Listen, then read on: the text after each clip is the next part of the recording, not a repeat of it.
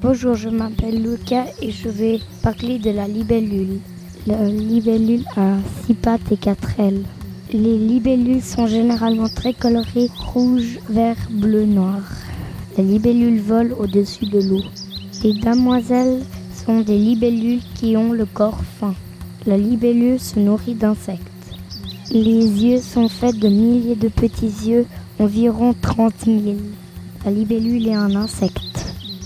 J'aime bien la libellule et je sais à quoi elles servent ces quatre ailes parce qu'il y en a deux qui servent à aller en arrière et toutes les quatre euh, sont freinées et sans faire un demi-tour, elle peut aller en arrière, en avant et en arrière sans regarder derrière elle.